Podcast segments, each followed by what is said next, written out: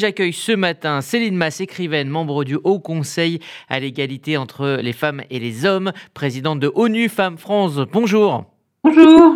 Céline Mass, on parle beaucoup du courage des femmes ukrainiennes depuis euh, le début de l'attaque russe et à juste titre. Alors il faut expliquer qu'elles sont donc très présentes pour assurer la, logistique, mais aussi beaucoup donc ont pris les armes pour aller au combat. Est-ce que c'est selon vous hein, la brutalité de l'agression de Vladimir Poutine qui les a amenés à ces réactions nouvelles?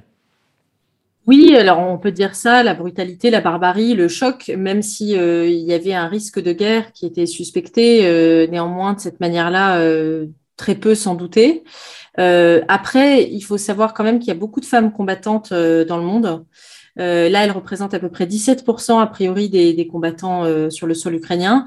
Et c'est d'ailleurs une résolution, vous savez, qu'on porte chez ONU Femmes, c'est la résolution 1325, à la fois pour euh, valoriser leur rôle euh, dans, les conflits, euh, mais surtout leur rôle de négociatrice, hein, il faut le dire, parce qu'il y a des études qui montrent que quand les femmes sont à la négociation, malheureusement en Ukraine, nous ne sommes pas dans une négociation, on le déplore, les accords de paix durent environ 15 à 20 ans de plus, plus longtemps.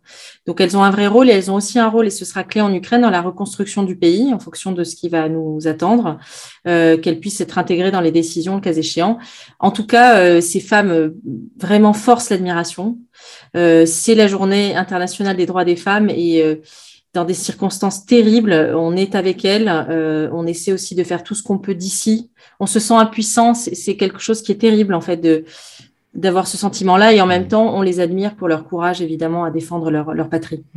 Alors, il y a un fort patriotisme ukrainien. Il était jusque-là réservé aux, hommes. Est-ce que la révolution du Maïdan en, 2014 a, a, été un déclencheur? Est-ce que cela a changé les choses?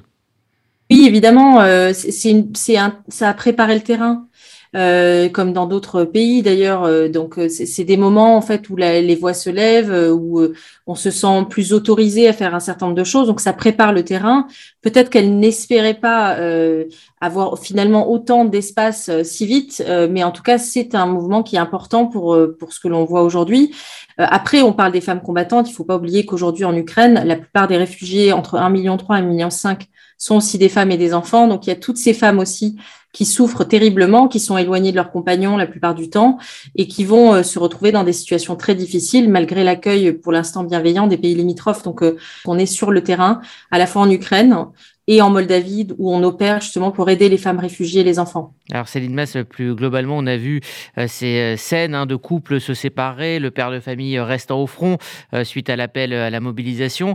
Effectivement, vous venez de le souligner, beaucoup de, femmes sont seules avec leurs enfants. De quoi justement ces femmes réfugiées, un million et demi de réfugiés hein, qui arrivent aux frontières donc de l'Ukraine, vont-elles avoir justement ces femmes le plus besoin dans les semaines à venir?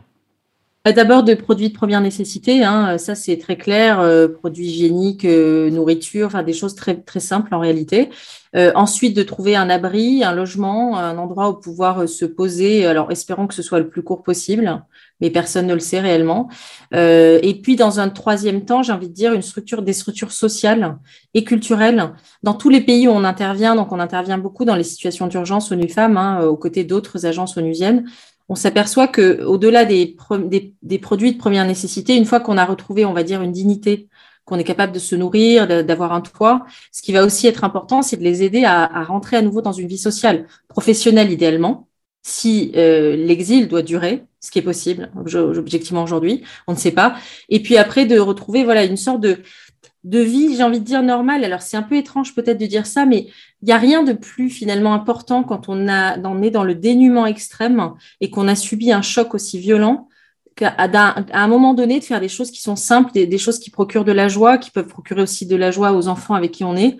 Ce sont aussi ces choses-là qui font qu'on retrouve de l'espoir et qu'on retrouve les moyens de lutter parce que l'exil, c'est une lutte, c'est une lutte différente euh, des armes mais c'est aussi une lutte en fait pour rester en vie, pour rester proche des siens et pour essayer de retrouver la foi euh, finalement dans son, dans son destin et dans sa vie.